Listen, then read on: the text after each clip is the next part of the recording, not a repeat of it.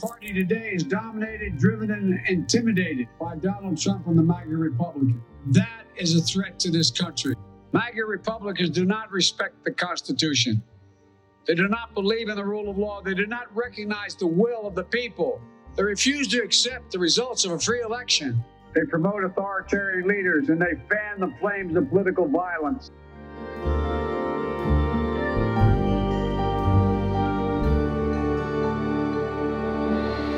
Herzlich willkommen zu dieser Episode von Kreuz und Flagge. Wir sind Annika Brockschmidt und Thomas Zimmer. Hallo. Wir sprechen wie immer über die Vergangenheit, Gegenwart und Zukunft der amerikanischen Demokratie. Und wir melden uns gewisserweise aus der Sommerpause zurück. ja. Ähm, zuletzt haben wir beide, glaube ich, vor ungefähr sechs Wochen, Anfang August, ähm, ähm, gesprochen und, und aufgenommen. Wobei Sommerpause vielleicht nicht ganz der richtige Begriff wir, ist. Wir hatten ähm, keine Pause. Es gab nee. nur eine Aufnahmepause. Es gab eine Aufnahmepause, genau. Ähm, das war auch so gar nicht geplant, dass wir eine Aufnahmepause machen, aber ähm, naja, also bei mir waren eben sozusagen kamen Sommerferien meiner Jungs in, in der Kita und im Kindergarten und Semesteranfang und allerlei irgendwie gesundheitliches Kleinzeug zusammen, sodass es am Ende vor allem viel Arbeit und, und sehr hektisch war und ich trotzdem nur zu ganz wenig gekommen bin. ähm, eigentlich so wirklich der Worst Case von Sommer, den man sich so vorstellen kann. Ich brauche eigentlich jetzt Urlaub von meinem, von meinem vermeintlichen Urlaub. Dementsprechend gut erholt sind wir äh, heute am, am Start. Und äh, ja, worüber haben wir in der letzten Folge gesprochen? Das waren die, die Hearings, ne?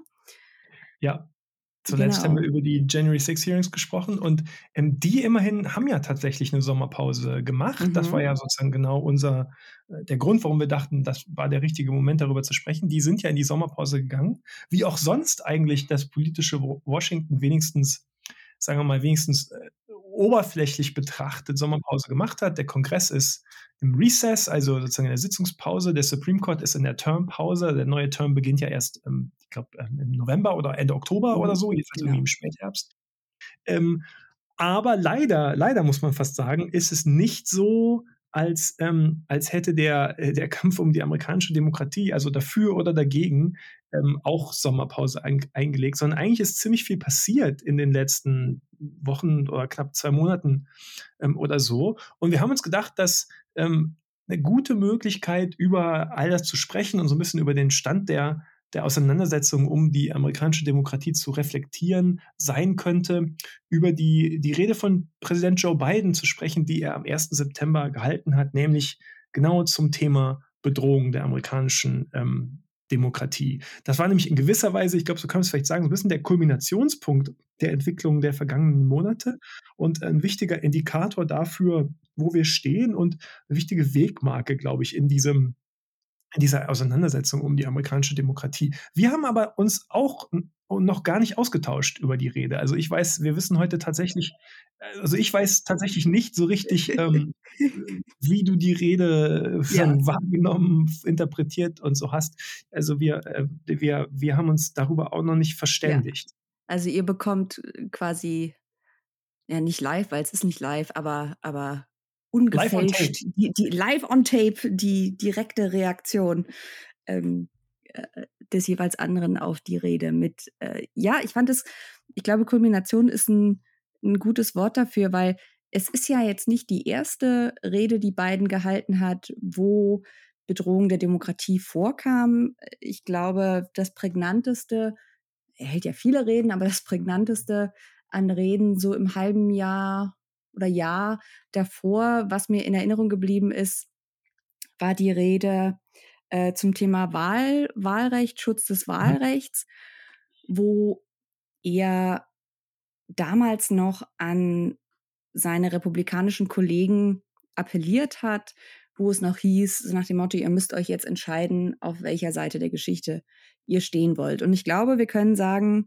das hatte ich damals noch als Appell an quasi Republican Lawmakers gel mhm. gelesen, an Republikaner im Kongress. Mhm. Darüber sind wir jetzt hinaus. Also das, was man jetzt in Bidens Rede hört, richtete sich, glaube ich, nicht mehr an diejenigen äh, im Kongress, die er noch vor einem halben Jahr versucht hat zu überzeugen.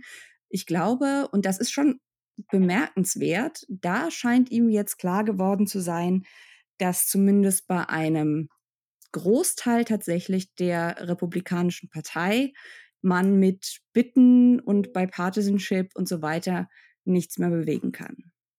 Also einige, die uns zuhören, werden jetzt vielleicht denken, was redet ihr da überhaupt über diese ollen Kamellen? Rede von Joe Biden, die, die fand am 1. September statt, also jetzt äh, zum Zeitpunkt der Aufnahme, wir, wir nehmen heute am Dienstag, den 13. September auf. das heißt, es ist schon fast, fast zwei Wochen her. Ähm, es stimmt, es ist schon fast zwei Wochen her. Ähm, aber ich würde mal sagen, dass, dass wir seither eigentlich schon wieder 17 andere News mhm. Mhm. durchlaufen haben, ist eigentlich ein schlechtes Zeichen. Ist zum ersten Mal, zum ersten, erstens ein schlechtes Zeichen, weil, glaube ich, in der funktionierenden Demokratie ähm, sollte es nicht jeden Tag den nächsten Emergency geben. Das ist die eine Sache. Aber die andere Sache ist auch, dass, dass es, glaube ich, einfach ähm, da zu, zu bereitwillig jetzt und zu schnell darüber hinweggegangen ist, was für ein wichtiger, was für ein wichtiger Moment diese Rede ähm, war und was das für, für einen wichtigen, glaube ich, schon einen wichtigen Moment ähm, ähm, symbolisiert hat. Ähm, denn in der Tat ist, ähm, also dass der, dass der US-Präsident die Nation adressiert und sagt, unsere Demokratie ist in akuter Gefahr und zwar nicht von außen oder so, mhm. sondern von inneren Feinden der Demokratie, von Donald Trump und den, wie Joe Biden sie genannt hat, MAGA Republicans, ähm, die nicht alle Republicans äh, sozusagen seien in, in, seiner, in seiner mhm. Interpretation, aber eben doch klar die bestimmende Kraft in einer der beiden großen Parteien Amerikas. Ähm, also diese Form der Kampfansage an die Feinde, an die inneren Feinde der Demokratie, die auch klar benannt werden, das ist eine erhebliche Akzentverschiebung, ist auch eine erhebliche rhetorische Verschärfung sozusagen des politischen. Konflikts. Und darüber finde ich schon, sollte man nicht jetzt so ganz ohne weiteres hin, hinweggehen, sondern ich glaube schon, es lohnt sich wirklich da mal ja, einfach richtig mal drüber äh, hinzugucken, was er eigentlich gesagt hat, was wir von dieser Diagnose halten. Ähm, wir wollen auch die Reaktionen darauf so ein bisschen beleuchten, die größtenteils, größtenteils ab, abgründ, abgründig waren, würde ich sagen. Ja. Ähm, und, und wollen uns einfach insgesamt so ein bisschen ähm, darüber reflektieren, ja, wie ich, wie ich gesagt habe, also wir müssen das als, als Möglichkeit sehen, darüber zu reflektieren, wo wir denn nun stehen am Beginn des, am Beginn des Herbstes. Und äh, ich glaube, das kann man ja so sagen, auch auch nun nicht mehr ganz lange entfernt von den anstehenden Zwischenwahlen, von den Midterm Elections, die ja keine zwei Monate mehr entfernt sind.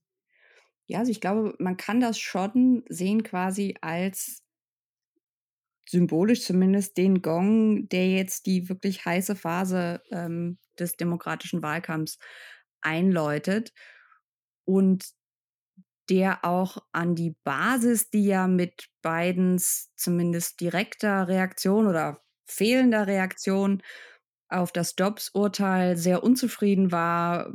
Es hat ja wirklich, ich glaube, insgesamt fast sechs, vier bis sechs Wochen gedauert, bis das Weiße Haus da wirklich zu Potte kam. Ähm, jetzt hier auch nochmal ein Signal zu setzen an die eigenen Wähler tatsächlich auch, aber auch an die, die ihn vielleicht noch nicht gewählt haben, ähm, weil er richtet sich ja wirklich an die ganze Nation. Es ist so ein bisschen, als hätte Biden jetzt äh, die Sirene angeschaltet, das mhm. Warnlicht blinkt. Mhm. Und das ist schon, wenn man sich, es ist keine normale Rede zur Lage der Nation. Und erst recht keine, ähm, keine normale ähm, Rede von Joe Biden, ähm, der ja, ja glaub, das muss man einfach, um vielleicht nochmal klar zu machen, warum das so ein, so ein Einschnitt ist, muss man sich, glaube ich, klar machen, dass Du hast natürlich völlig recht. Er hat jetzt nicht zum ersten Mal darauf hingewiesen, dass es irgendwie antidemokratische äh, äh Bedrohungen oder so gibt in Amerika. Ne?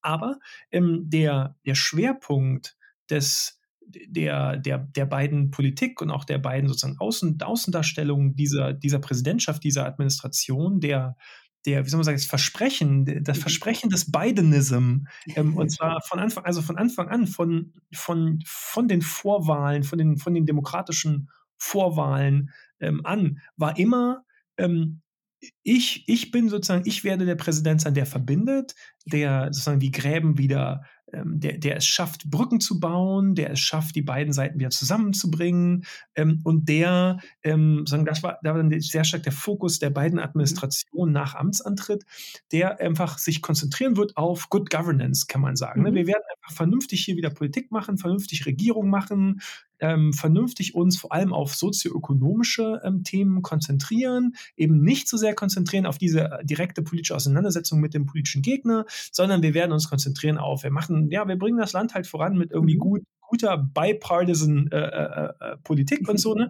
Und das wird funktionieren. Ähm, und mh, hm, im, im, im, im Verhältnis dazu ist das ein erheblicher, erheblicher Kontrast.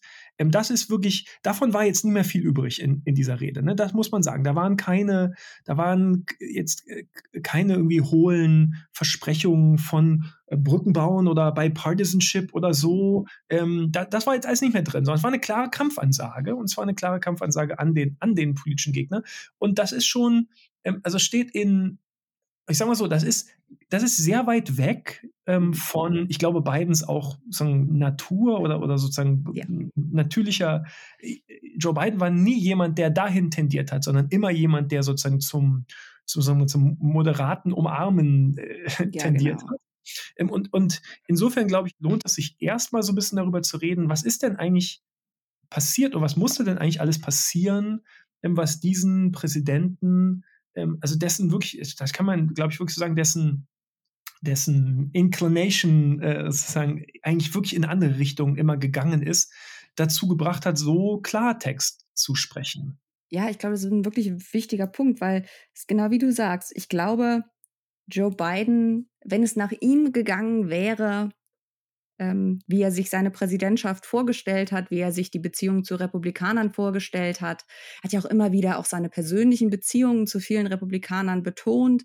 Mhm. Ähm, so nach dem Motto, also diese Vorstellung, ich kenne die, ich bin seit Jahrzehnten mit denen im Kongress, ähm, ich kann mit denen reden, ich habe eine Basis, die andere nicht haben und ich kann das Land heilen.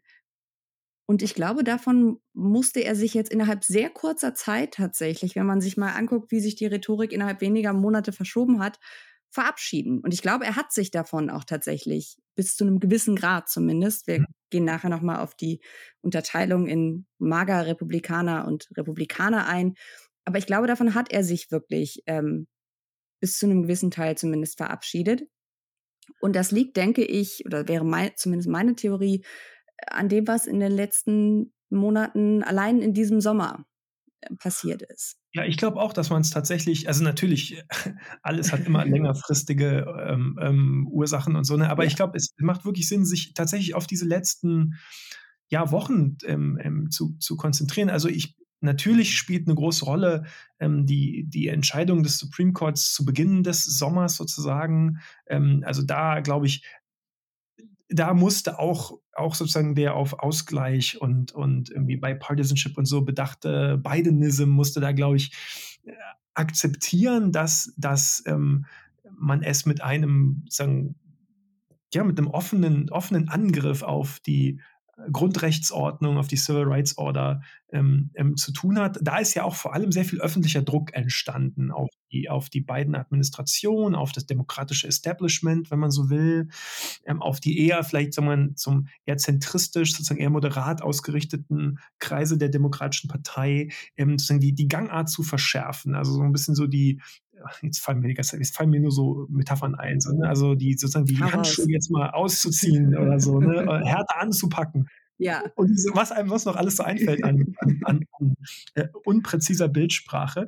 Ähm, aber das ist trotzdem, also da ist, glaube ich, viel, viel Druck entstanden. Das alleine hätte aber, glaube ich, nicht ausgereicht, ähm, sondern es sind einfach wirklich im August einfach nochmal so ein paar Sachen ähm, passiert. Vor allem, ich glaube wirklich, dass die, dass die ähm, die, die Reaktion der amerikanischen Rechten, der Republikanischen Partei und sozusagen der Trumpisten auf die Durchsuchung von Trumps Anwesen in Florida, dass das eine große Rolle gespielt hat. Wollen wir vielleicht mal kurz Revue passieren, was ja. da eigentlich passiert ist, für alle, die genau. es vielleicht nicht mitbekommen haben? Wobei mitbekommen haben werden das, glaube ich, die allermeisten. Ich glaube, man konnte es nicht nicht mitbekommen, aber vielleicht hat man die Abgründe und Untiefen des Irrsinns nicht ganz mitbekommen.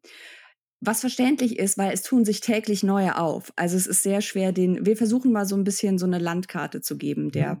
der Abgründe. Also es gab einen richterlichen Durchsuchungsbefehl. Wir haben übrigens, kurzer Einschub, interessanterweise ja auch in dem Justizminister Merrick Garland jemanden, der ähnlich wie Joe Biden nicht dazu neigt, äh, wie du sagtest, den Handschuh hinzuschmeißen, sondern der sich lange dagegen gewehrt hat, ähm, mhm. quasi einen schärferen Ton anzuschlagen, der alles probiert hat, ist ja jetzt auch rausgekommen, das Justizministerium hat Trump mehrere Chancen gegeben, all das, worüber wir jetzt gleich sprechen, zu vermeiden. Mhm. Ähm, ohne Erfolg.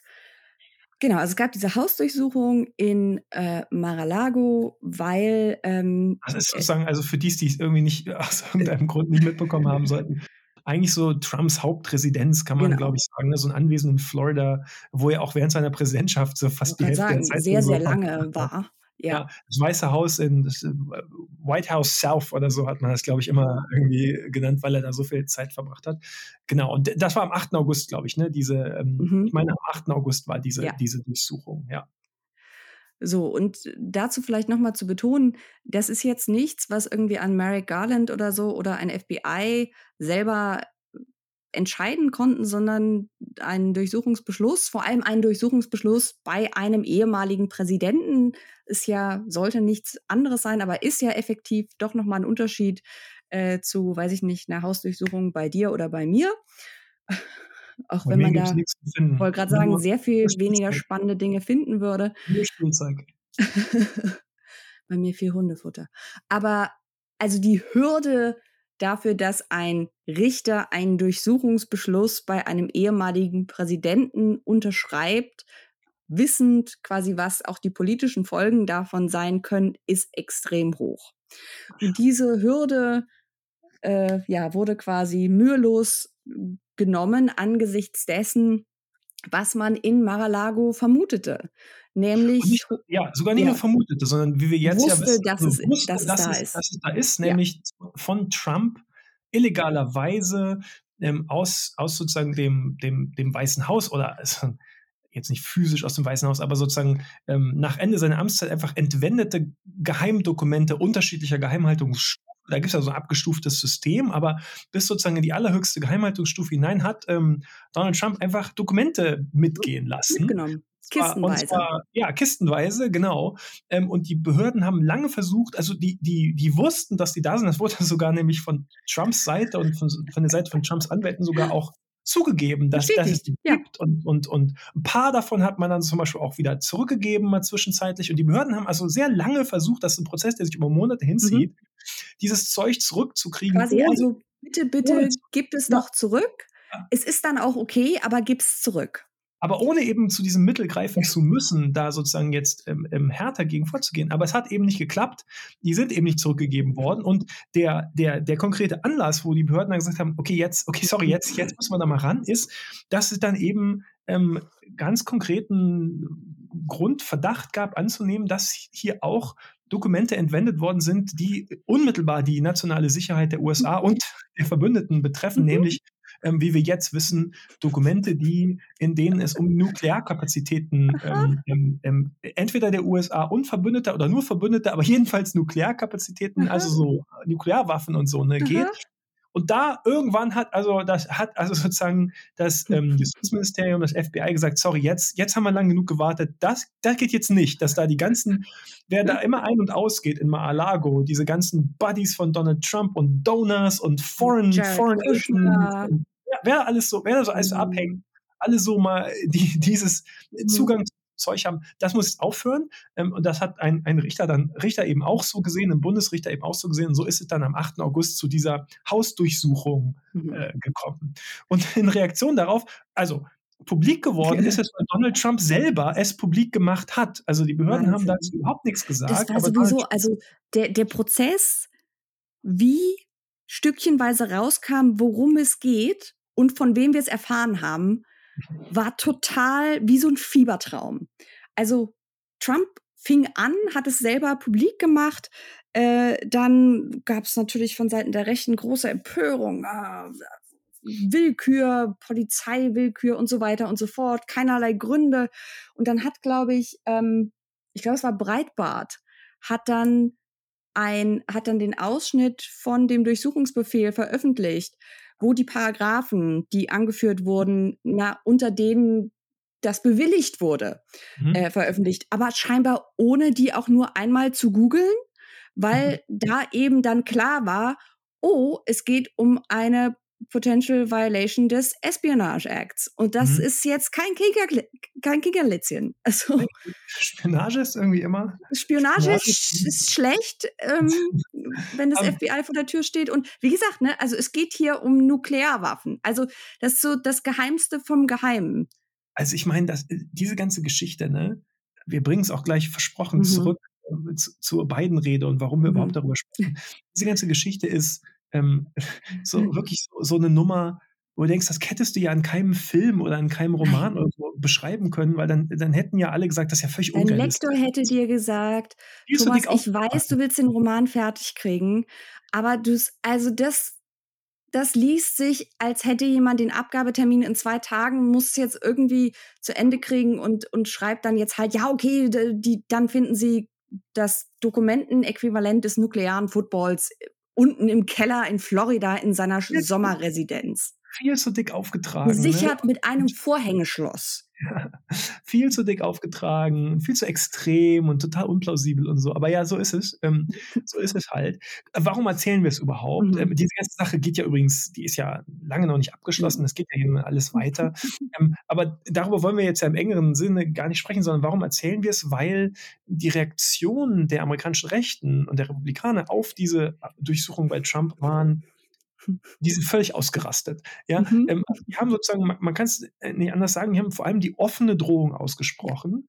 Ähm, dass wenn Trump angeklagt wird, dann reagieren wir mit Gewalt. Ja. ja das ist sozusagen die, die, die ganz offen ausgesprochene, inklusive mehrerer äh, republikanischer Senatoren. Ähm, Instagram war einer. Also Instagram auch jetzt hier nicht nur die Marjorie Taylor Greens, es wird ja dann gern gesagt, naja, das waren doch bestimmt irgendwie nur so ein paar spinnerte Rechte. Nee, nee. Sondern das war genau. durch die Bank die genau. Botschaft. Genau, sondern, sondern wirklich sozusagen die gesamte, also die amerikanische Rechte im breiteren Sinne, Republikanische Partei, äh, ähm, rechtskonservative Intellektuelle, ähm, sowieso sozusagen rechte Milizen, konservative Bewegung, allesamt durch die Bank. Ähm, mhm. das akzeptieren wir nicht. Ähm, wenn, äh, also wenn sozusagen da jetzt die, die Rule of Law auch auf unseren Gottkönig ange, angewendet mhm. wird, dann, dann gibt, dann regieren wir mit Gewalt. Ne? Ähm, und ähm, vielleicht, vielleicht ähm, kann, ich, kann ich sagen, dass diese paranoide Radikalisierung der gesamten Rechten mich auch tatsächlich in den Urlaub verfolgt hat. Ähm, ich habe nämlich genau in dieser Woche, also falls oh wir, ja. also, haben wir Zeit für eine Urlaubsanekdote? Ja, ja, ja, ja, auf jeden Fall. Ähm, also ich habe genau die, diese Woche. Die Strandanekdote. Ja, ja, ja, oh, genau. Ja. Ich habe genau in dieser Woche Urlaub gemacht. ähm, mein Urlaub war vom 6. bis 13. August. Das war die einzige Woche, wo wir es geschafft haben. Und da sind wir an den Strand gefahren in, um, ähm, in South New Jersey, sozusagen. South Jersey Shore. Ähm, eigentlich ganz schön, äh, schöner Strand und so. Anyway. Und aber schon so vom Publikum naja, also da gab es natürlich schon so ziemlich viele, sagen wir mal, wohlhabende, ja. wohlhabende ältere weiße Menschen. Also es hat schon einen Grund, warum so, mhm. da gab es auch immer mal wieder so eine Pro-Trump-Boat-Parade oder so, ja, in mhm. diesen, in diesen ja, Gegenden. Anyway, also wir fahren da und alles schön und wir sind am Strand und aber genau eben in dieser Woche. Und ich ähm, am, am 10. August, also zwei Tage nach dem quote-unquote Raid ähm, auf, auf Mar-a-Lago, bin ich mit den ähm, ich mit meinen, meinen Jungs, meine Kinder sind fünf und zwei und wir sind am Strand am Vormittag und wir jagen Möwen. Also was man halt, was man halt so macht, ja. ja. Ähm, und der Fünfjährige läuft selber und der Zweijährige ist bei mir auf dem Arm und wir begegnen zwei älteren Damen. Also ich würde mal sagen, ich kann es schwer einschätzen, aber so vielleicht so 70 bis 75 oder ja. so in dem, in dem, in dem Dreh. Jedenfalls ähm, Rentnerinnen, auch, auch nach eigener Aussage. Und ähm, und die beiden waren erst so, ach Mensch, die Kinder adorable und so. Und ich mache dann, was man immer macht, man bedankt sich artig dafür und freut sich, mhm. dass jemand die eigenen Kinder adorable findet und so. Und, ähm, und waren dann eben, haben, begann dann eben so ein Gespräch und wie gesagt, erst alles so ganz harmlos und so, oh, wonderful, wonderful und so. Und why are you here? Are you on vacation? Und sag, ja, ja, vacation und so. Oh, where are you from? Sag mal, Germany und so, ah, oh, vacation from Germany. Sag, nein, nein, nein, wir, wir, wohnen hier in den USA und ich bin, bin, in, bin in Washington. Und was machen Sie da? Naja, ich bin da, ich bin bin da, ne, ich bin da in Georgetown und so, ne? Und dann sagte die eine, sagte dann, oh, oh, you certainly chose a very interesting time to come to this country. In dem Moment hätte es noch in beide Richtungen gehen können. Ich sagen, da war es noch. Ja, da war es noch mhm. offen, da war es noch sozusagen offen. Und ich hatte eigentlich auch gedacht, weil das so nett anfing alles. Ja. ja, ja, genau. Die sagen mir jetzt, Mensch, jetzt kommst du hier zum Zeitpunkt der autoritären Bedrohung und so. Und so. Anyway. Und ähm, naja, dann war aber der nächste Satz, der nächste Satz war dann leider sofort, And I hope you're teaching your students the Fourth Amendment. Und da war es dann, da war dann klar, in welche Richtung geht. Das Fourth Amendment, also der vierte mhm. Verfassungszusatz, der verbietet, äh, ich glaube, das heißt Unreasonable Searches and Seizures. Yep. Ähm, und, und da war so klar, oh shit, aus, aus der Richtung kommt ein Wind.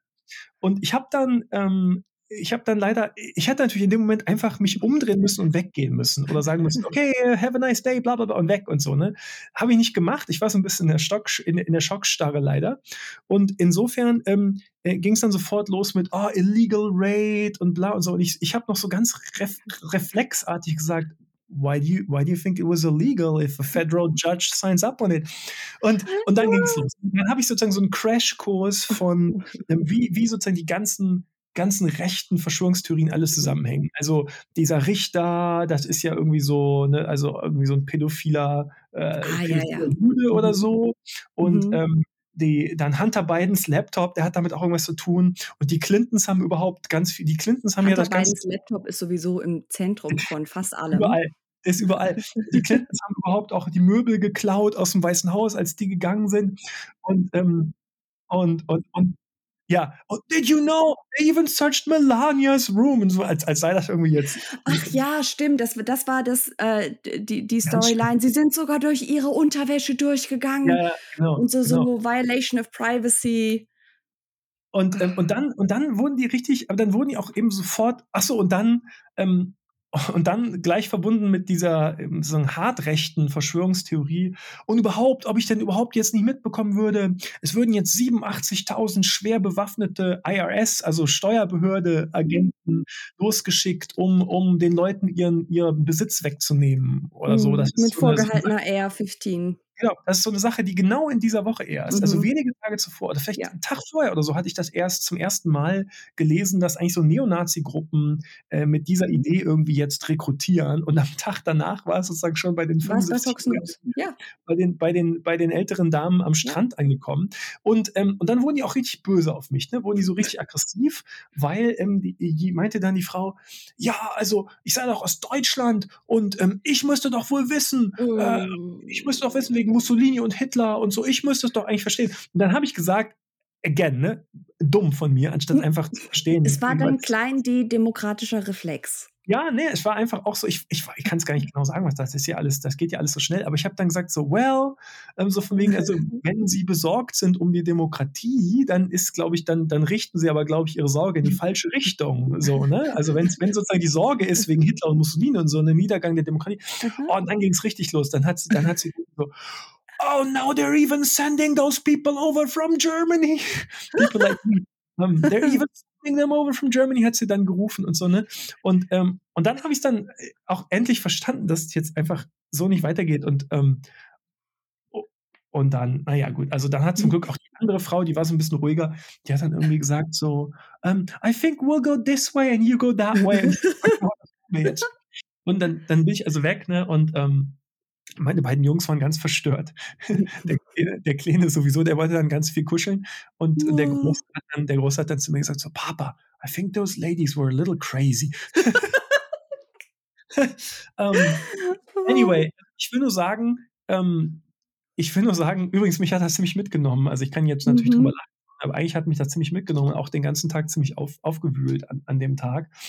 Ähm, weil eigentlich ist es dramatisch, ne, dass ähm, innerhalb, mhm. von, innerhalb von Stunden, ja, innerhalb von Stunden nach diesem Durch, ja. Durchsuchungsbefehl, nach dieser Durchsuchung von, von, von Trumps ähm, Anwesen, hatte, hatten sich diese Talking Points ähm, ja. sozusagen von auf der gesamten Rechten flächendeckend ausgebreitet. Also das war genau dieselben Talking Points, die man bei Tucker Carlson dann ja. so gehört, so gehört hat oder bei irgendwelchen rechten Milizen ähm, oder im rechten Talk mhm. Radio oder eben bei diesen Frauen am Strand.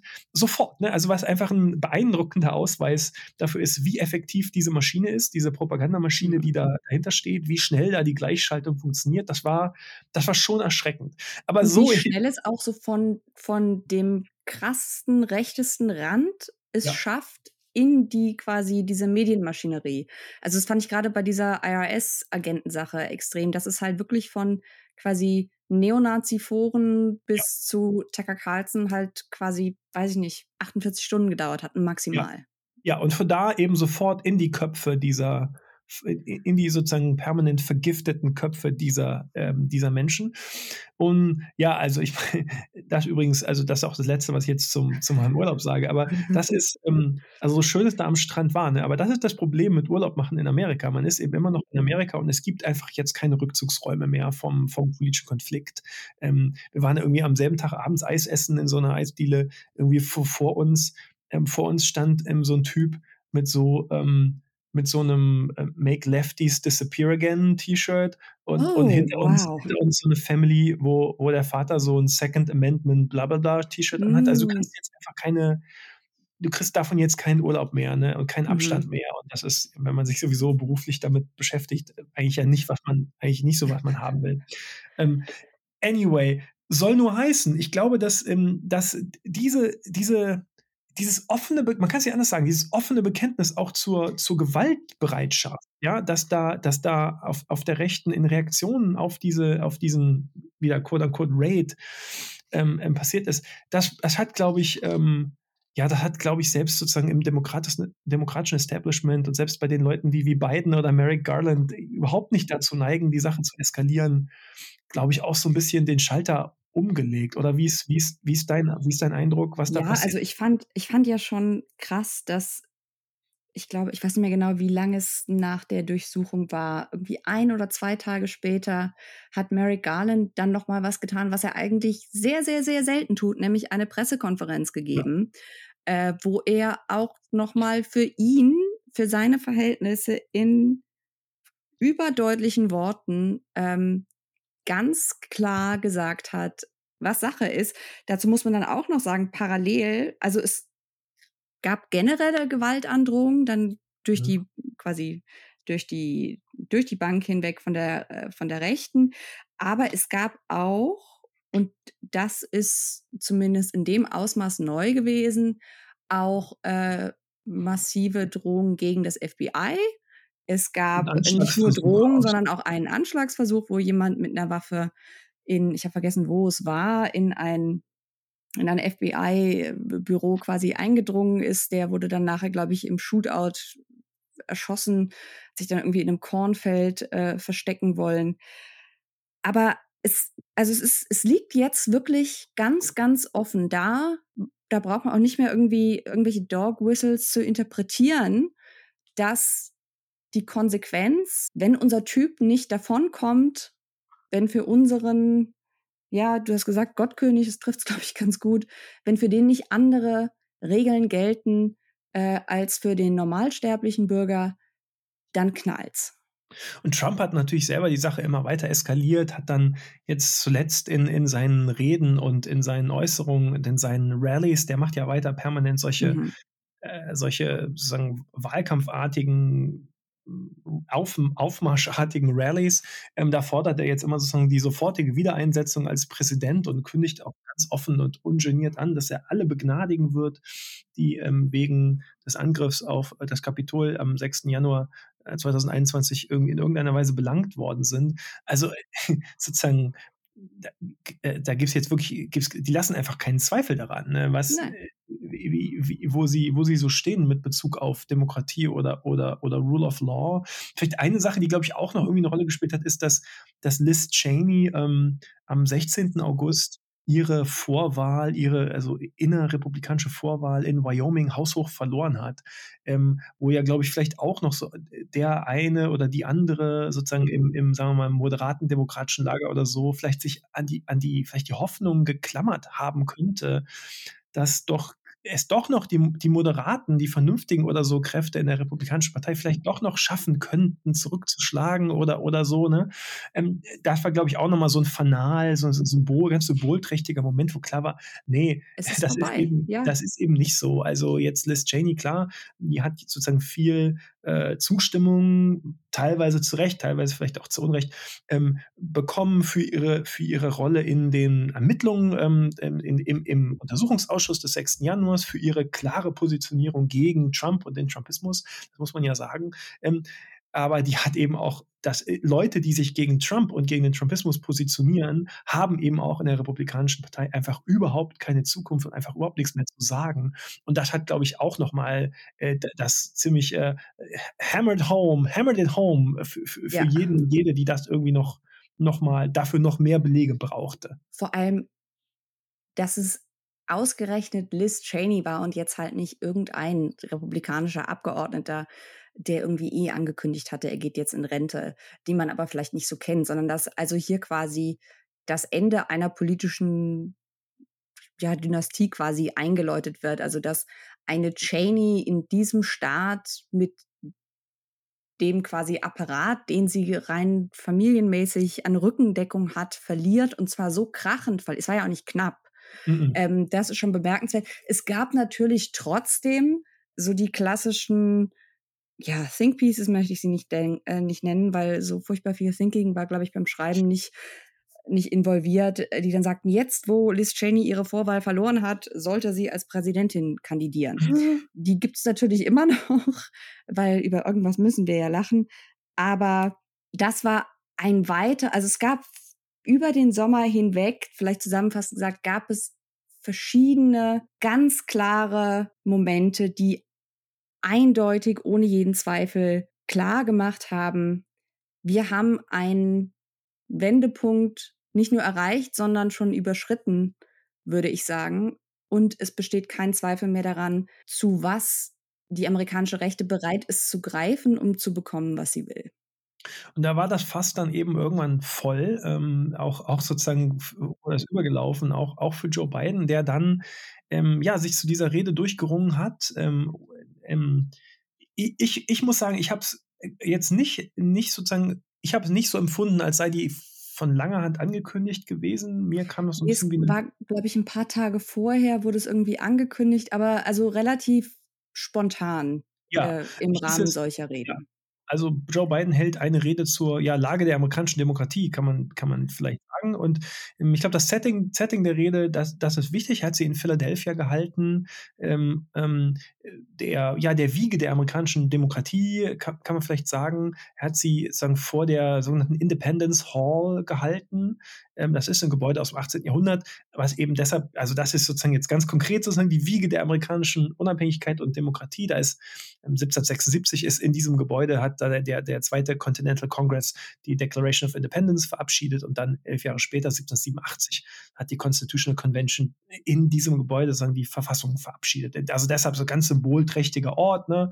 Wie gesagt, so Wiege der Demokratie und Biden selber hat das auch sozusagen, äh, ist damit auch eingestiegen. Also mit, mit, mit der, unter, indem er betont hat, die, die Bedeutung dieses Ortes für die amerikanische Demokratie. Ja, sollen wir vielleicht einfach mal darüber sprechen, was er eigentlich gesagt hat, der, ähm, der amerikanische Präsident? Ja, er hat tatsächlich sehr deutliche Worte für äh, quasi die, die politische Lage, in der sich das Land äh, befindet, äh, gefunden. Er hat vor allem versucht, glaube ich, ein Gefühl zu schaffen, dass das, was gerade geschieht, nicht normal ist. Das sagt er auch explizit in der, Re in der Rede.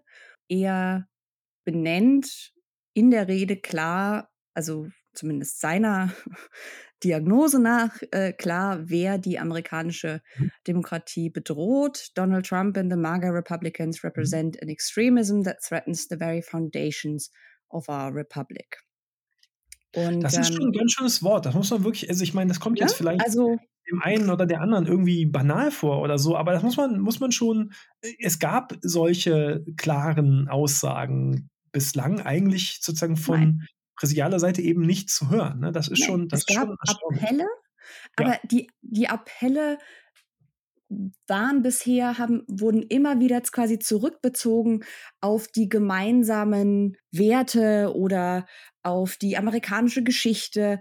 Und hier ist jetzt zum ersten Mal klar, es gibt mit einem bestimmten Prozentsatz der Bevölkerung und der Republikanischen Partei keine Basis mehr, auf der man quasi vernünftig innerhalb eines demokratischen, mit kleinem D Rahmens mit, miteinander sprechen oder verhandeln kann.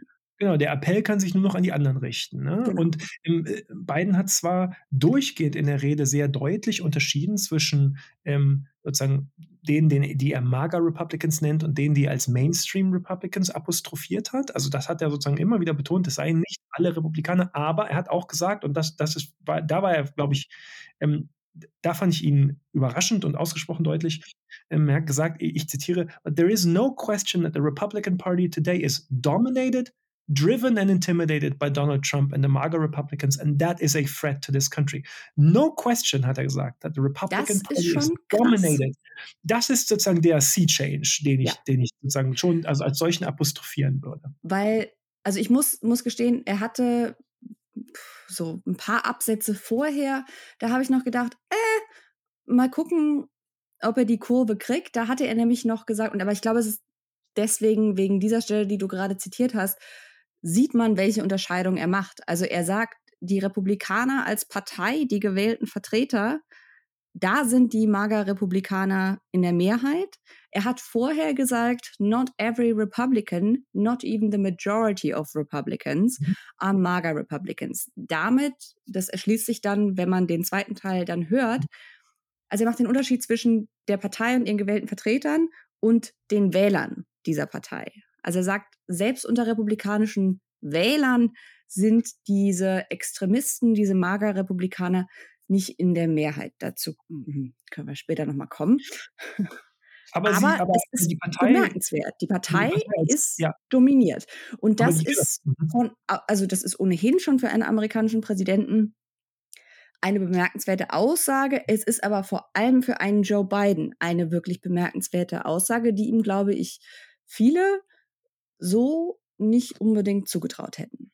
Ich würde übrigens auch durchaus sagen, dass das e, empirisch durchaus, man kann es durchaus verteidigen, die Unterscheidung, mhm. die er da gemacht hat. Es ist ja tatsächlich so, dass wir ähm, relativ konstant in allen Zahlen, Daten, Surveys und so, die wir haben, immer wieder davon ausgehen können, dass wir etwa 20 bis 25 Prozent oder so ähm, äh, ähm, von, von ähm, ja, der amerikanischen Bevölkerung im Prinzip mhm. ähm, sind hart, hart rechts, wenn man es jetzt mal so e-, etwas, etwas mhm sehr groben Kategorien, sind sozusagen Kernanhängerschaft von Donald Trump. Das wären diese MAGA Republicans. Und dann ist in der Tat so, dass ein etwa gleich großer oder vielleicht sogar etwas größer Prozentsatz ähm, jetzt nicht im engeren Sinne hart MAGA Republican ist, aber eben, äh, aber eben äh, gerne bereit, sozusagen mit denen gemeinsame Sache zu machen. Das wären die anderen, sozusagen die Mainstream Republicans. Also ich würde ich würd sagen, das kann man durchaus verteidigen, diese Unterscheidung, die Biden da gemacht hat, solange man eben, aber das hat er eben auch gemacht, klar apostrophiert, ähm, wer denn da das Sagen hat in dieser ja. Republikanischen Partei. Und da hat er eben keinen Zweifel dran gelassen. Ne? Da hat er eben keinen Zweifel dran gelassen. Es geht hier nicht um ein Fringe-Phänomen, es geht hier nicht um den, um den, um den irgendwie lauten Rand oder so, ja. sondern nein, die sind am Drücker. Die haben das Sagen, ob die nun zahlenmäßig in der Mehrheit sind oder, oder oder auch nicht oder so, ähm, aber die sind jedenfalls an, an der Macht, die haben das Sagen, die bestimmen die Partei ähm, und das ist schon, ja, das ist, das ist eine, das ist eine, also zunächst mal empirisch absolut, absolut richtige und absolut plausible ähm, äh, Aussage, aber es ist vor allem politisch äh, schon ein bisschen Erdbeben. Das kann man, glaube ich, kann man, glaube ich, schon sagen. Und er macht dann weiter und gibt uns quasi seine genaue Diagnose, was mit diesen MAGA Republicans eigentlich das Problem ist. Er sagt, MAGA Republicans do not respect the Constitution. They do not believe in the rule of law. They do not recognize the will of the people. They refuse to accept the results of a free election. And they're working right now, as I speak, in state after state to give power to decide elections in America to partisans and cronies, empowering election deniers to undermine democracy itself. Das ist schon, das ist ganz schön harter Tobak. Ja, vor allem ist es einfach eine sehr präzise Beschreibung. Also korrekt, aber auch hier nochmal, das ist wirklich das ist keine normale Rede, die er hier hält. Also ich, ich finde eben auffällig, man kann es vielleicht so sagen, dass bis zu dieser Rede, würde ich sagen, gab es immer eine erhebliche Kluft und deutliche Distanz oder Differenz zwischen der Diagnose all derjenigen, die man vielleicht so weit als Democracy Scholars oder so mhm. beschreiben könnte. Ne? Also Leute, die eben ja, so aus ähm, akademischen, journalistischen oder so Bereich äh, den Stand der amerikanischen Demokratie äh, beobachten ähm, ähm, und, und sozusagen der politischen Rhetorik, die vom demokratischen Establishment kam. Da, da klafft eben eine Lücke sozusagen. Ja? Und ich, ich würde sagen, das, was du gerade zitiert hast, das ist aber genau das, was auch alle Democracy Scholars eben auch sagen würden und so würden es auch alle beschreiben. Also ich zähle mich ja selber auch dazu. Ähm, und, ähm, und da hat also Biden diese Lücke geschlossen und zwar ähm, nicht in der Mitte oder so. Die sind nicht, die haben sich getroffen, sondern, sondern er hat eben jetzt wirklich das übernommen, was ja. besorgte Beobachterinnen und Beobachter ja. eben auch seit, seit Jahren jetzt ähm, diagnostizieren und, und konstatieren.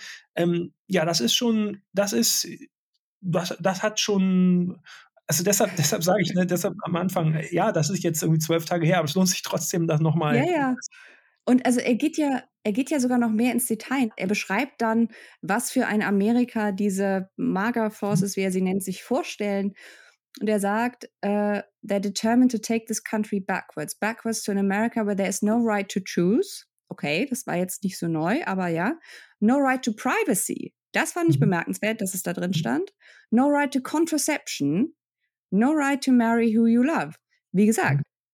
absolut richtige Diagnose, absolut richtige Analyse, aber bemerkenswert, dass das vom de facto, ja, vom Anführer der, der äh, Demokratischen Partei kommt, von einem demokratischen Präsidenten.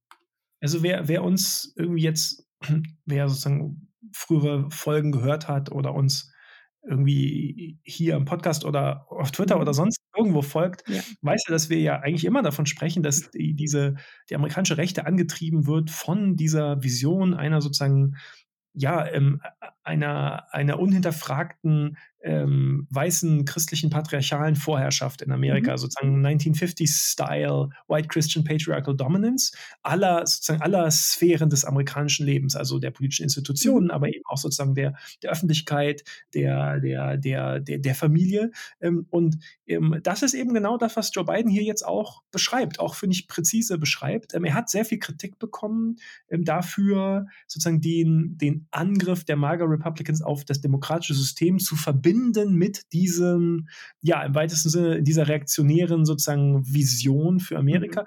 Aber ich glaube, das ist genau richtig. Also er hatte, mhm. das, das ist genau, das ist das ist ja sozusagen genau, was diesen reaktionären, was diesen rechten Angriff auf das System antreibt, ist ja genau die, ähm, die Vorstellung, man müsse dieses reaktionäre System weißer christlicher patriarchaler Vorherrschaft unter allen Umständen aufrechterhalten. Und wenn die Demokratie dem entgegenspricht und das gefährdet, dann muss die Demokratie eben weg. Also wenn man es nicht verbindet, also ganz viele sozusagen Kommentatoren haben irgendwie so getan, als, als, als hätte Biden doch einfach nur über den Angriff auf die Demokratie sprechen können, aber hätte doch dieses ganze, diesen politisch, dieses politische Zeug über irgendwie. Äh, Politisieren äh, wir den Angriff auf ja, die Demokratie bitte genau. nicht. Genau, das hätte doch weglassen müssen. Aber das ist ja Quatsch, weil dann, dann, äh, dann versteht man überhaupt gar nicht, warum denn dieser Angriff auf die mhm. Demokratie mhm. gerade passiert.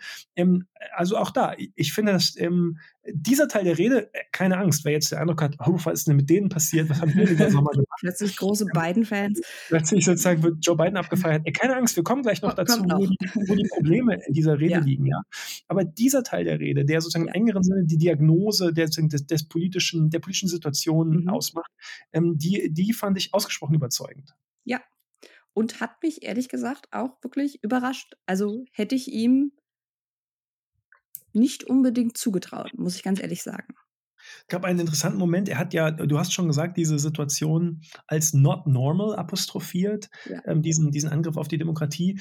Ähm, da da ist natürlich einerseits so, dass man sagen könnte, naja, also eigentlich bestimmt ja dieser Kampf um die Demokratie die amerikanische Geschichte schon seit immer. Mhm. Ähm, also insofern ist das überhaupt nicht not normal, sondern eher die historische Norm. Aber ich glaube, er hat trotzdem auch da eigentlich recht in dem Sinne, nämlich, dass ähm, diese Konfliktlinien um die Demokratie, dass die sich so sehr dass die so sehr übereinstimmen mit den Konfliktlinien zwischen den Parteien, dass also der Kampf um die Demokratie so sehr sich deckt mit dem Kampf zwischen den Parteien. Das ist eben tatsächlich eine relativ neue Situation, ja. Während vorher pro- und antidemokratische Kräfte, also Kräfte, die äh, das demokratische Versprechen tatsächlich ausweiten wollten über weiße Männer hinaus und die, die das gerade nicht wollten, die eigentlich verteilt waren, also bis, bis weit ins 20, bis weit ins letzte Drittel des 20. Jahrhunderts hinein, ähm, waren die eigentlich verteilt über beide Parteien, hatten eigentlich in beiden Parteien auch das Sagen, ja. Ähm, und dass daraus über einen Prozess, der sich über Jahrzehnte hinweg entwickelt hat. Man nennt ihn irgendwie Partisan Sorting oder Party Realignment oder so. Das gibt so einen richtigen Schub ähm, ähm, durch die Civil Rights Legislation in den 60er Jahren, also in Reaktion darauf. ähm, das zieht sich dann über Jahrzehnte hin und, und dass wir da jetzt, jetzt am Beginn des 21. Jahrhunderts an einem Punkt angekommen sind, wo man wirklich sagen kann, all diejenigen, die für eine Ausweitung des demokratischen Versprechens auf alle Menschen in den USA, ähm, äh, regardless of race, gender, religion, sex, sexual orientation, gender orientation, ähm, ähm, äh, alle, die dafür sind, die haben sich tatsächlich in der Demokratischen Partei gefunden, während alle, die dagegen sind, haben sich in der Republikanischen Partei gefunden. Also dieses, dass, dass da sich die Konfliktlinien so klar, also dass wir sozusagen tatsächlich mit einer äh, äh, Situation zu tun haben, in der der Kampf um die Demokratie ähm, sich deckt mit dem Kampf zwischen den Parteien. Das ist schon tatsächlich eine neue und insofern not normal sozusagen Situation. Auch da ähm, würde ich sagen, kann man empirisch, analytisch ja, absolut. verteidigen, was, was, wie, wie Joe Biden die Situation apostrophiert hat. Ja, und gleichzeitig muss man, glaube ich, auch sagen, dass die Geschwindigkeit der offenen Radikalisierung auch nochmal massiv zugenommen hat, allein in den mhm. letzten zwei, drei Jahren. Also wie gesagt, wir, wir sagen ja nicht, dass das hier irgendwie ein neuer Prozess ist. Wer uns länger mhm. zuhört, weiß das, dass wir das immer wieder betonen. Aber es, es ist schon eine Situation, die sich massiv von der politischen Situation noch vor wenigen Jahren unterscheidet. Jetzt nicht unbedingt in ihrer grundlegenden Ausrichtung, aber in ihrer wirklich nicht mehr, überhaupt nicht mehr zu leugnenden Eindeutigkeit. Ja, ähm, ich fand noch zwei Gedanken, die Joe Biden formuliert hat, interessant und mhm. auch durchaus sozusagen treffend.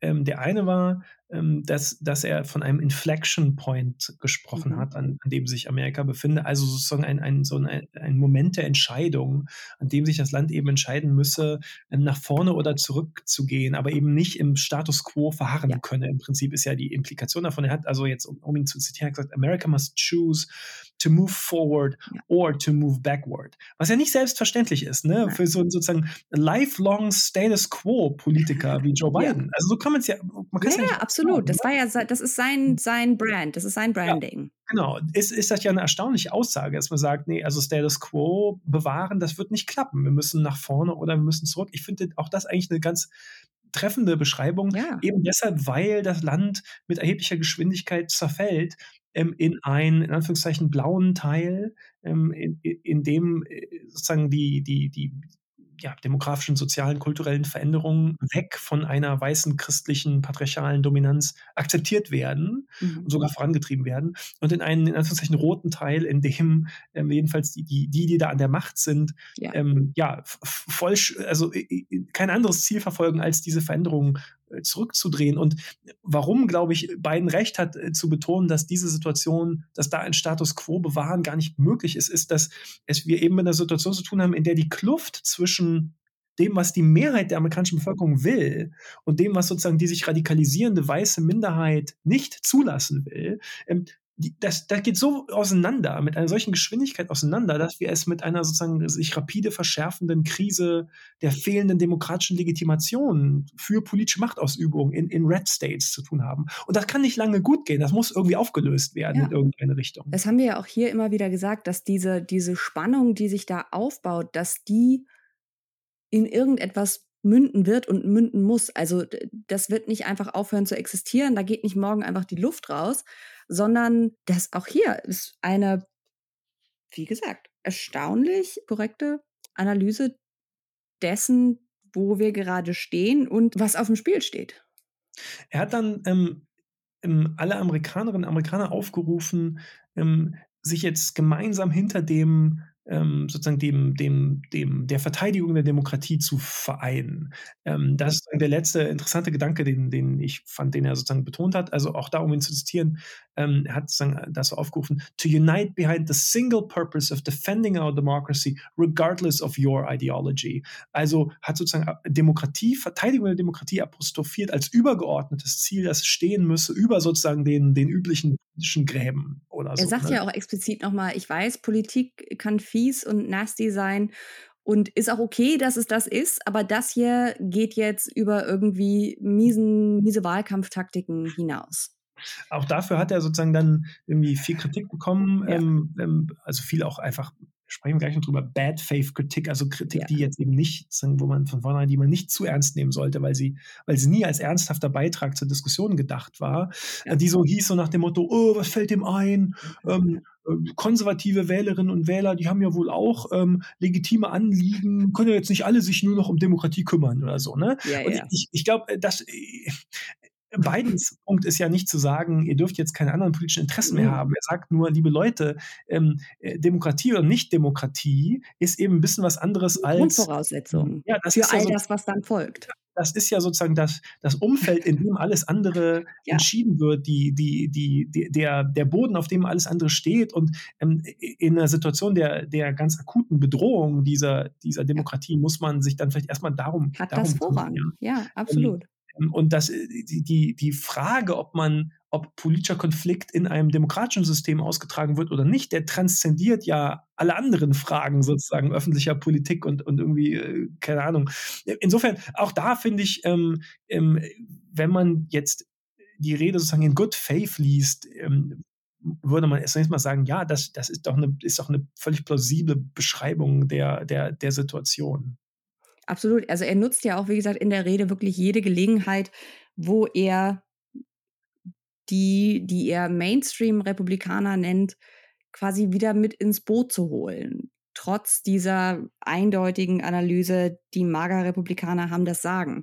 Mhm. Aber es ist, und da bleibt er dann quasi seinen Wurzeln von Bipartisanship äh, zumindest in einem gewissen Maße treu. Es ist trotzdem ein Appell an alle Amerikaner, die, und das ist eine mhm. wichtige Einschränkung, die der Meinung sind, dass ja. das Land eine Demokratie sein sollte und das ja. auch bleiben sollte.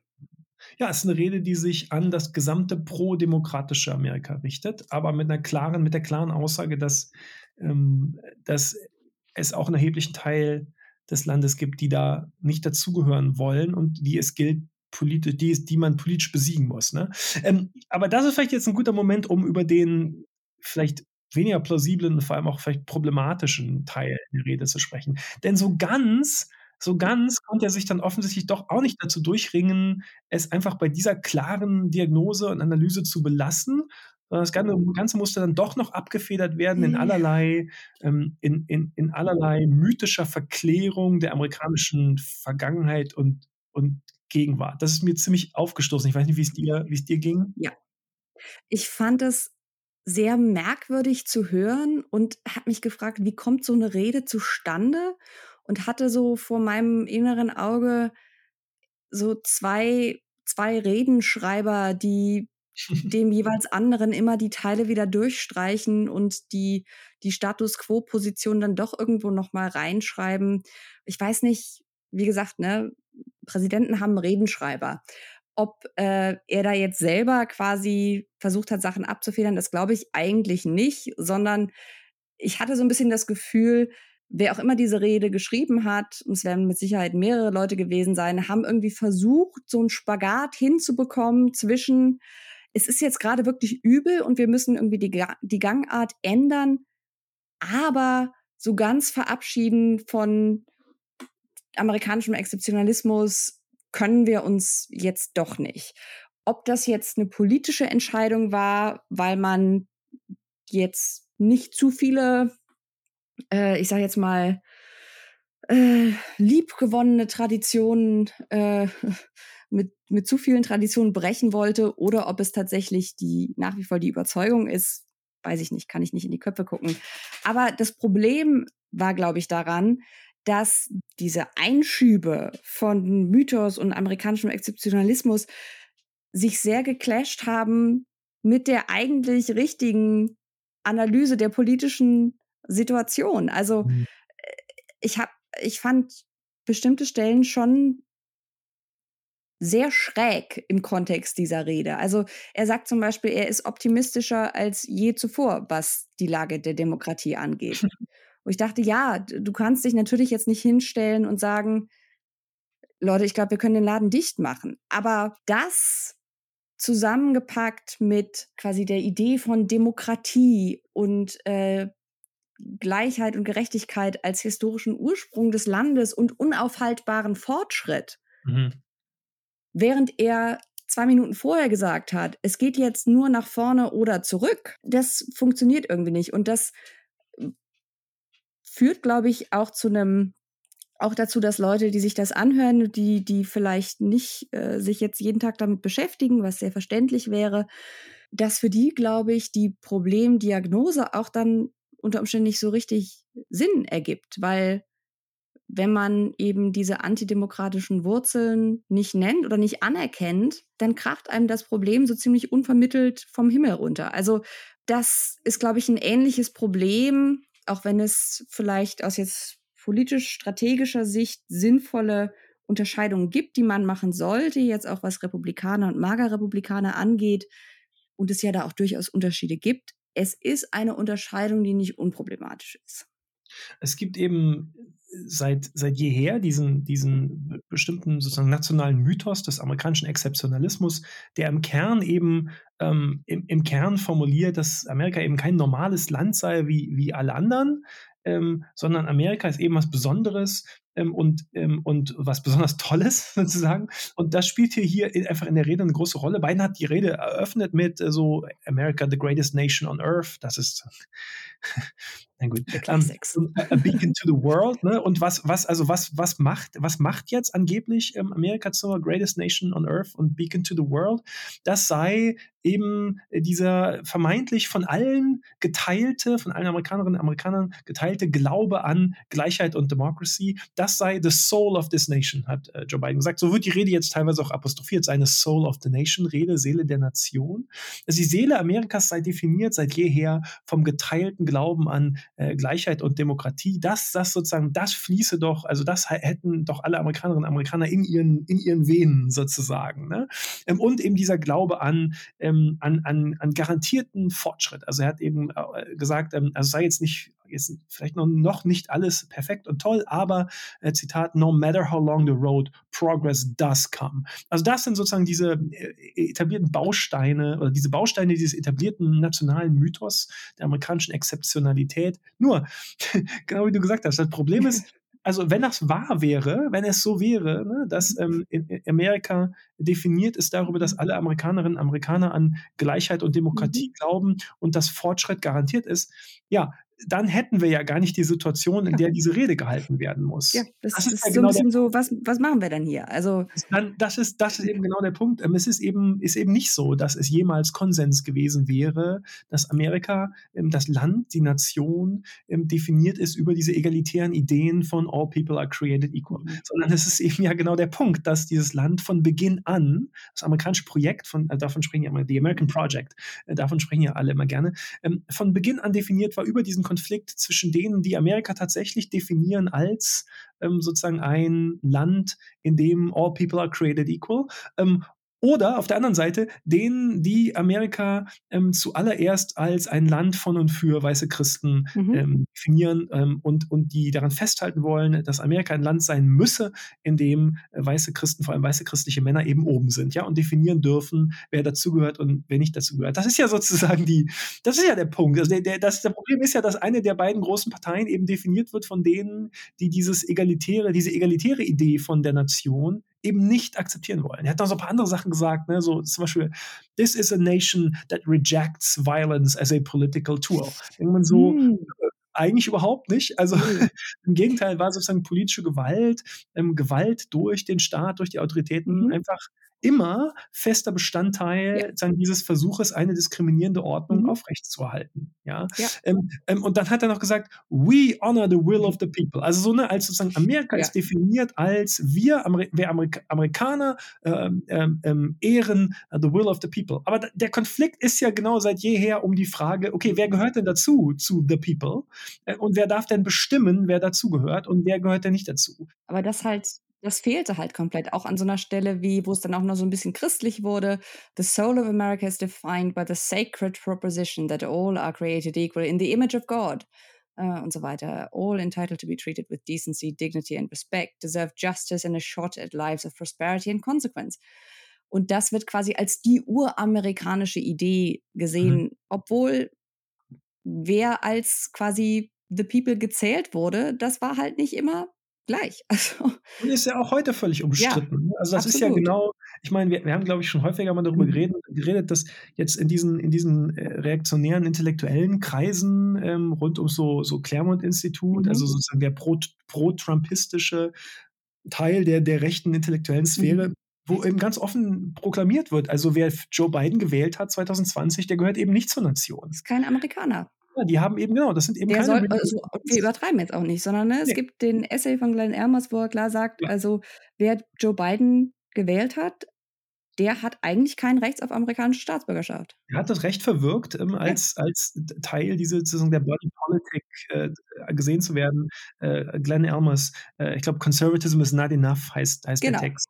Ähm, in The American Mind, also in diesem genau. Claremont Publication. In deren Online-Publication, ja. genau, wo die immer gerne sozusagen so den, den radikalste Zeug tun sie immer mhm. gerne in diese Online, in diese Online. Oder in die Podcast-Folgen, da hatten sie auch mal ja, Curtis ja. Javin als, als Gast. Genau, also. genau. Und dann haben sie nämlich noch so eine, so eine, so eine richtige sozusagen Zeitschrift, die so richtig ja. in Papier sozusagen erscheint. Und da rühren sie dann immer so ein bisschen zurück und tun so, als sei das alles noch ganz äh, respektabel. Mhm. Anyway, also ich, ich fand, ähm, ähm, äh, du hast ja gerade schon so ein bisschen irgendwie darüber reflektiert, wie, wie kommt das eigentlich zustande, diese es offensichtliche, offensichtliche Inkonsistenz in mhm. der Rede, eine offensichtlich sozusagen Spannung in der Rede zwischen dieser Diagnose, äh, Demokratie steht am Abgrund und könnte auch wirklich zusammenbrechen und große Gefahr und diesem, also äh, der ging ja so weit, sogar so weit, dass er ähm, äh, am Ende gesagt hat, ähm, I have no doubt, none, hat er gesagt, that this mhm. is uh, who we will be and that we'll come together as a nation, that we will secure our democracy. Okay, if there's no doubt, dann, dann, dann, dann what's dann, the point? Ne? Was, was die ganze Aufregung? Ich weiß nicht, ob das irgendwie, vielleicht ist es auch überzogen, kannst ja mal sagen, was du davon hältst. Aber ich hatte so ein bisschen das Gefühl, als sei diese Rede so ein bisschen self-aware. Also die Rede ist sich bewusst, welchen potenziellen Platz in der Geschichte sie hat. Und so benimmt sie sich auch ein bisschen. Mhm. Weißt du, wie hm. ich meine?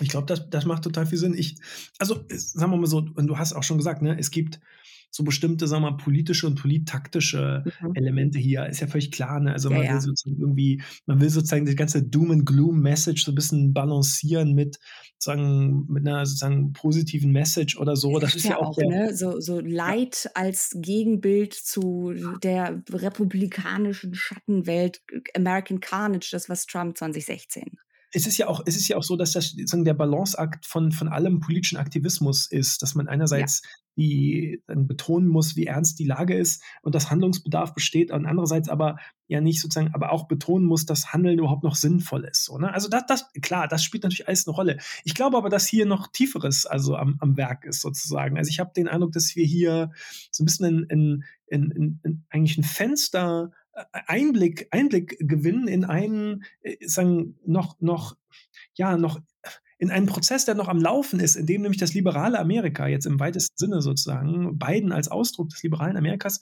sich wirklich kämpft mit den eigenen Mythen des amerikanischen Exzeptionalismus und dass sozusagen die Verabschiedung davon einfach irre schwer fällt, ne? weil das ist unangenehm, es ist unangenehm, sich von diesen Sicherheiten zu verabschieden. Das ist ja, das, das vermittelt einem ja so eine große Sicherheit, wenn man weiß, okay, ist jetzt alles jetzt heute nicht schön oder so, aber, aber, aber ähm, Fortschritt ist ja ist ja garantiert. Es wird auf jeden Fall besser.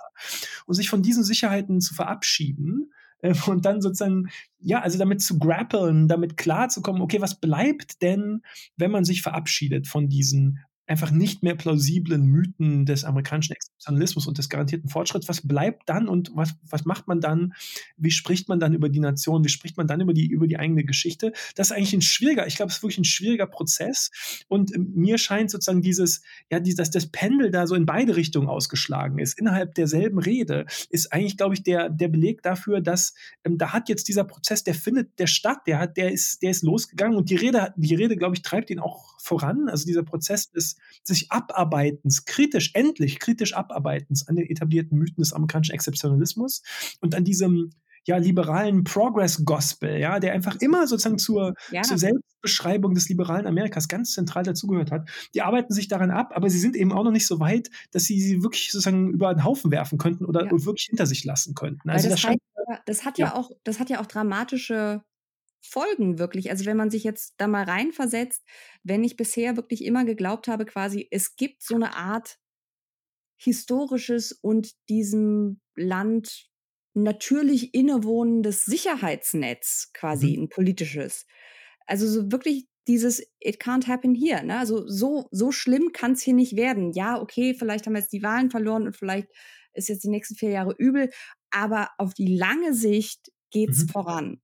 Auf mhm. die lange Sicht geht's voran. Auf die lange Sicht können uns bestimmte Dinge, mit denen andere Länder in der Vergangenheit gekämpft haben, die können bei uns hier nicht passieren, weil bestimmte Dinge in unserer Identität als Land, als Amerikaner, als amerikanische Staatsbürger uns davor schützen und uns davor immun machen. Und wenn das wegbricht. Ja, das Sicherheitsnetz, das Sicherheitsnetz. Das ist, glaube ich, schon wirklich so, wenn das, wenn das quasi die, die Basis deiner politischen Überzeugung ist, das ist, als würde man dir den, den Boden unter den Füßen wegziehen, weil dann ist da wirklich Abgrund potenziell. Ja. Heißt ja nicht, dass es da hingehen muss, aber er ist zumindest da. So ist es. Das, ja, das ist sozusagen jetzt Drahtseilakt ohne Sicherheitsnetz, ne, plötzlich. Und ich glaube, dass tatsächlich, also es ist dieses, Barack Obama hat ja immer sehr gerne und spricht nach wie vor immer noch viel vom Moral Arc of the Universe Bending Towards Justice. Also das, ja. das ist ja eine irre trostspendende ähm, Vorstellung, ja. ne? dass, ähm, dass es doch irgendwie so eine gewisse Teleologie. Ne? Also es hat immer einen guten Endpunkt. Da geht's hin. Und auch wenn es gerade schlimm ist oder gerade schwer ist, keine Sorge. Und das, insofern, insofern glaube ich, ich will mich da überhaupt nicht drum über irgendwie drüber lustig machen oder darüber erheben oder so. Das mhm. ist ein mhm. ganz schwieriger Prozess von solchen, ja, also Trost und, und, ähm, und Confidence sozusagen spendenden äh, Mythen der, der, von solchen nationalen Erzählungen, mythischen nationalen Erzählungen Abstand zu nehmen und, und dann neu zu würfeln, was bleibt denn dann eigentlich übrig als nationale Erzählung, als nationale Identität, als, als Blick auf die eigene Geschichte, Gegenwart und, und, und, und Zukunft. Aber ich glaube, das ist der Prozess, der da stattfindet. Auch dafür glaube ich, also jetzt mal, mal davon abgesehen, dass das politisch eine wichtige Rede war, war sie, glaube ich, auch ähm, irre interessant jetzt. Also wenn man sozusagen vor dem Hintergrund als jetzt, äh, wenn, wenn, man versuchen will zu verstehen, was eigentlich gerade los ist in dem Land, ist, ist sie sozusagen auch als, als Quelle sozusagen irre interessant. Ähm, also mit Sicherheit eine Quelle, die man irgendwie, keine Ahnung, die, also jetzt, ich, ich unterrichte jetzt gerade in diesem Semester einen Kurs über äh, Krise der liberalen Demokratie im 20. Jahrhundert und so. Ne? Also da denkst du ja so darüber nach, was, was sind so Kernquellen, ja. die man da lesen, lesen lassen will mit den Studierenden. Und das ist halt so ein Text, wo man sagen kann, ey, da kannst du irre viel mit machen. Den kannst du, da, da, ist richtig, da ist richtig was dran und was drin. Übrigens völlig unabhängig davon, ob völlig unabhängig davon, ob jetzt Bidens Redenschreiber oder Biden selber das jetzt genauso ja, artikulieren ja. würden oder so. Das ist ja nicht die, das ist ja Aber, nicht die Frage. Also, ich glaube, du hast recht. Es ist gleichzeitig, also neben der politischen Dimension, auch so eine Art psychologische Momentaufnahme ja, mhm. des, des, liberalen Lagers, mhm. das sich gerade irgendwie neu sortieren muss in einer Art und Weise, wie es zumindest in der jüngeren Geschichte nie nötig war.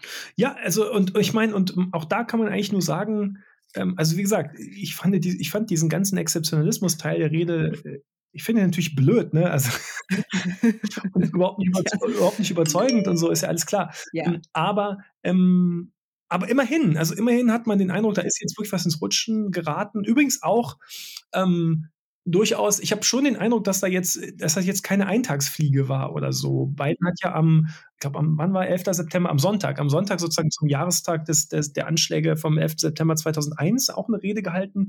Und auch da hat er wieder sehr stark ins Zentrum den Kampf um die Demokratie gegen die inneren Feinde der Demokratie gestellt. Die war vom Ton her, fand ich, etwas stärker in Richtung sozusagen Unity, Unite und so, ne? Das, das das passt nun mal sozusagen dazu, wie in Amerika 9-11 symbolisch aufgeladen ja. ist, nämlich als, als, als Tag oder als Ereignis, das vermeintlich die Nation ähm, vereint habe, was überhaupt nicht stimmt. Ähm, also dass, äh, diese Interpretation, äh, dass, dass das dazu geführt habe, dass alle Amerikaner sich, Amerikanerinnen und Amerikaner sich äh, vereint haben hinter den gemeinsamen Werten oder so, das ist natürlich überhaupt nicht so. Ähm, aber egal, aber in der, in der sozusagen in der kollektiven, der Kontext, ja, im kollektiven Vorstellungshaushalt ist das sozusagen das, was immer sehr stark ja. betont wird. Ähm, insofern äh, war das etwas stärker sozusagen dieser Unity-Tonfall, ähm, aber er hat es eben sehr stark sofort auch wieder ähm, gebogen auf diese, auf diese Idee, dass die amerikanische Demokratie ähm, durch innere Feinde ähm in, mhm bedroht wird und, und dass es jetzt darum geht, diesen Kampf um die Demokratie zu gewinnen. Das scheint also schon, äh, also der Schalter scheint bleibend umgelegt worden zu sein in Richtung, das ist jetzt das Framing. Also das ist jetzt, es ist die Auseinandersetzung um die Demokratie. Das steht über allem anderen sozusagen. er hat auch, ähm, da werden wir jetzt nicht im Detail drüber sprechen, weil das, glaube ich, nochmal mindestens eine Doppelfolge wert wäre. Tja. Aber er hat ja auch, ich weiß nicht mehr, ob es kurz davor oder kurz danach war, auf einer Wahlkampfrede mhm. davon gesprochen, dass Trumpismus oder dass die Ideologie von denen, die er MAGA Republicans nennt, dass das Semi-Fascism ist, dass, das, ja. äh, dass er das als halben Faschismus bezeichnen würde. Wie gesagt, ohne jetzt im Detail darüber, darauf einzugehen, ob wir finden, dass das richtig ist oder nicht, oder ob es überhaupt sowas wie halben Faschismus gibt oder was Faschismus ist. Es zeigt, dass man sich, glaube ich, auf die Midterms jetzt auf einen deutlich verschärften Tonfall mhm. geeinigt hat mhm. und dass so diese, diese zumindest in den letzten ja eigentlich oder äh, den seit Trump schwelenden Konflikt innerhalb der Demokratischen Partei, auch unter politischen Strategen, sollen wir jetzt darauf eingehen, was für eine Bedrohung für die Demokratie von dieser Partei ausgeht? Oder sollen wir nicht besser über irgendwie Benzinpreise mhm. reden und über Steuerreform? Kitchen Table. Weil, genau, Kitchen Table Issues, weil das ist doch das, was die Leute wirklich mhm. interessiert. Ich glaube, da ist jetzt zumindest für die Midterms eine wegweisende Entscheidung gefallen. Ja, unbedingt, also das ist auch mein Eindruck, genau, also diese Semi-Fascism-Aussage, äh, die war so ein paar Tage vor der Rede, glaube ich. Ähm, mhm. Und wie gesagt, wir, wir machen vielleicht einfach mal eine richtige Folge mhm. zu diesen ganzen Faschismusdiskussionen ja. in Amerika. Ist Trumpismus Faschismus und macht das Sinn? Der ist so, da, da, ist, da ist viel los, dem mhm. können wir jetzt hier gar nicht gerecht werden.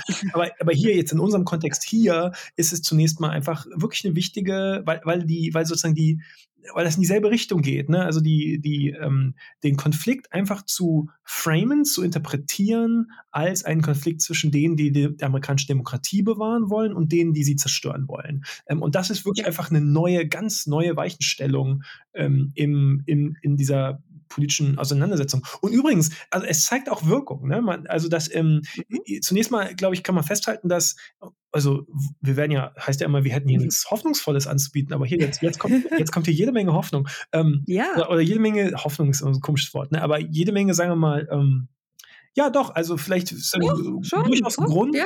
ein, ein, etwas positiver vielleicht ähm, auf die Lage zu blicken. Also in Fühlt Umfragen. Sich so ungewohnt an. Ja, ja, total ungewohnt. Fühlt sich auch ein bisschen komisch an. Ähm, fliegt uns wahrscheinlich auch innerhalb der nächsten zwei Wochen völlig um die Ohren. Ja, garantiert, aber wir genießen den Moment, wo wir euch ein bisschen Hoffnung präsentieren können. Oder wo, so, sogar mehr als ein bisschen. Ja, es ist einfach so, dass in Umfragen die Demokraten ähm, in den letzten zwei Monaten oder so grob gesprochen seit den zwei drei Monaten, grob gesprochen, seit dem, äh, ähm, dem sozusagen den Supreme Court Urteilen am Beginn des Sommers, dass die Demokraten zugelegt haben. Ähm, und ähm, also wenn es sozusagen um die Frage geht, wen würden sie jetzt wählen, wenn irgendwie Kongresswahlen wären oder Senatswahlen, also Kongresswahlen, Senatswahlen, Repräsentantenhauswahlen, ähm, und dass auch die Beliebtheitswerte von Joe Biden anziehen wieder. Das hat verschiedene Gründe. Ne? Es hat natürlich mit der Reaktion auf dieses Dobbs-Urteil des Supreme Courts zu tun. Es hat einfach sozusagen eine antirepublikanische sozusagen Mobilisierung gegeben in Reaktion auf das Urteil des Supreme Courts, ähm, das Recht auf Abtreibung zu kippen. Es hat, glaube ich, auch mit der generellen Entwicklung der ökonomischen Lage zu tun. Also auch hier war einfach lange sozusagen Inflation und Benzinpreise stand irgendwie über allem.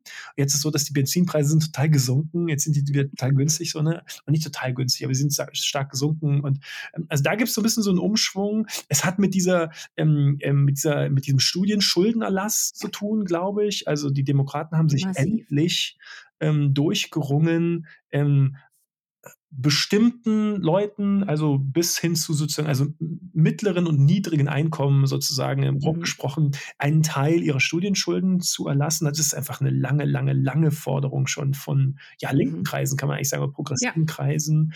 Es hat damit zu tun, dass. Die aber auch sehr beliebt ist. Ja, ne? Also Demokraten erfahren gerade, wenn man beliebte Dinge tut, steigen die Beliebtheitswerte. Ja, do the right thing. Äh, dann dann mhm. passiert normalerweise auch, passiert auch politisch, manchmal passiert, passiert dann politisch auch Gutes. Ähm, dasselbe gilt für diesen IRA, ähm, also dieses große Gesetze, Gesetzespaket, das die beiden Administrationen äh, ja durch den Kon oder nicht die, die beiden, äh, was die Demokraten so rum, die mhm. Demokraten mhm. durch den Kongress äh, gebracht und, und geschafft haben.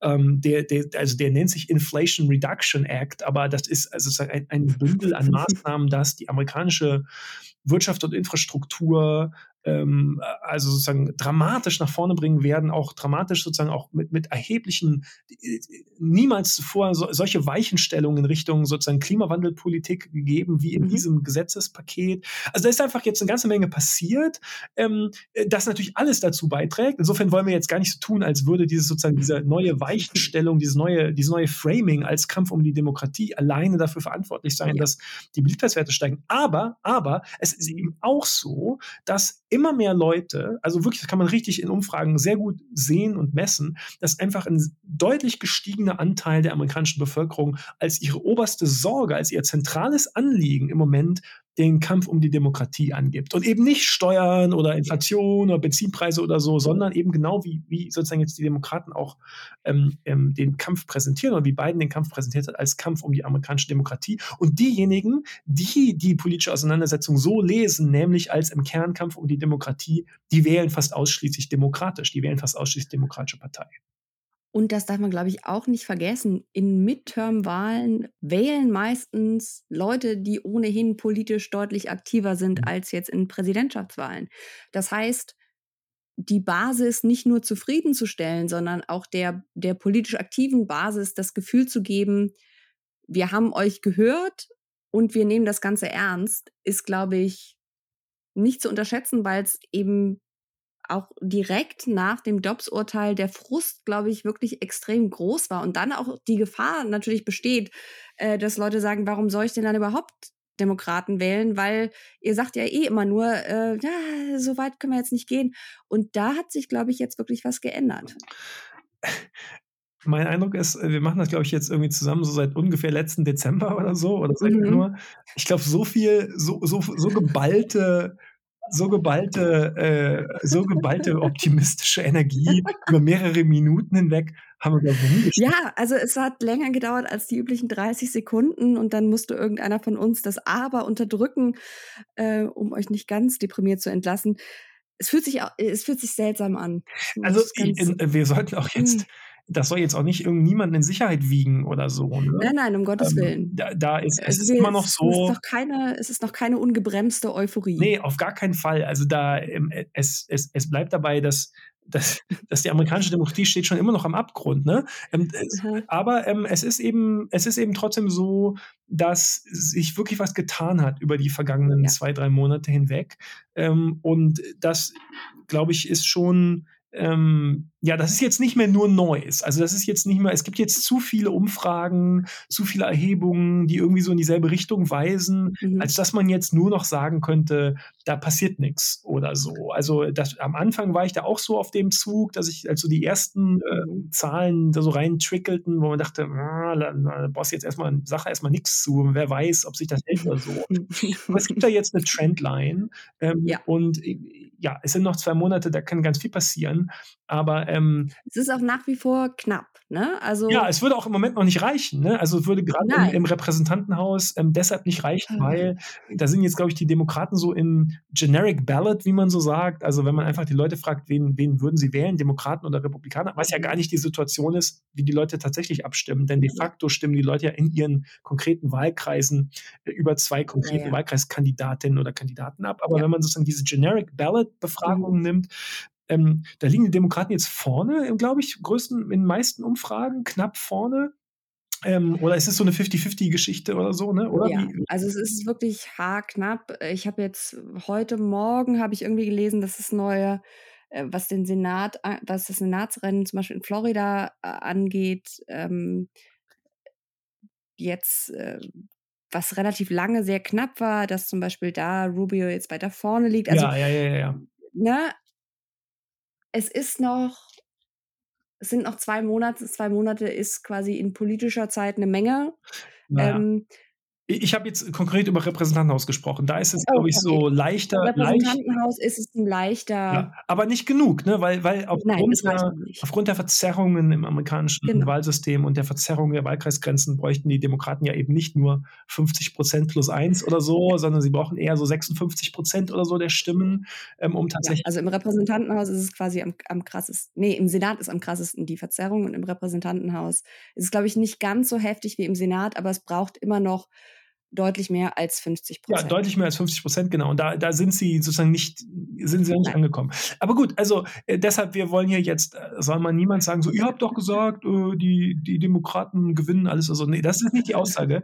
Die Aussage ist nur, ähm, also manchmal darf man ja vielleicht schon auch darauf hinweisen, dass ich glaube, ich glaube schon, dass, also ich, ich weiß jedenfalls, dass, dass ich seit, ähm, seit der Wahl 2020 sehr konsistent ähm, immer wieder und glaube, den meisten geht es auch ziemlich auf die mhm. Nerven, ähm, immer wieder sage, äh, Biden hat die Wahl gewonnen, aber das ist nicht genug, sondern äh, es braucht jetzt endlich jemanden, der Alarm schlägt und klar mhm. sagt, das ist ein Kampf um die Demokratie. Ähm, und es ist schon so, dass ich so ein bisschen das Gefühl habe, ähm, die Tatsache, dass das jetzt A passiert und dass es B auch mhm. Wirkung zeigt, da darf man dann für einen kurzen Moment auch mal sagen, gut, gut. Ja, also sagen wir so, wenn wir beim Bild mit dem Abgrund bleiben, Demokratie steht immer noch am Abgrund, aber es haben ein paar mehr Leute mitgekriegt, dass das, das ja, der Fall ist. Ja, und, und, auch, und, auch mit, und auch verstanden, dass sie das eigentlich nicht wollen. ja, dass das eine die. doofe Situation ist und dass das potenziell sehr gefährlich ist und dass ein großer oder dass zumindest der tonangebende Teil der anderen großen Partei des Landes schon ausholt, um die Demokratie endgültig runterzuschubsen. Ich meine, und das sind ja schon zwei wichtige Grundvoraussetzungen, um dagegen vorgehen zu können. Also ich glaube, man, man, muss das wirklich, man kann das gar nicht oft genug betonen, die in, in vielerlei Hinsicht wird die, das Schicksal der amerikanischen Demokratie davon abhängen, ähm, ob genug Leute im prodemokratischen Lager, also sozusagen im, im mit kleinem d demokratischen mhm. Lager, mhm.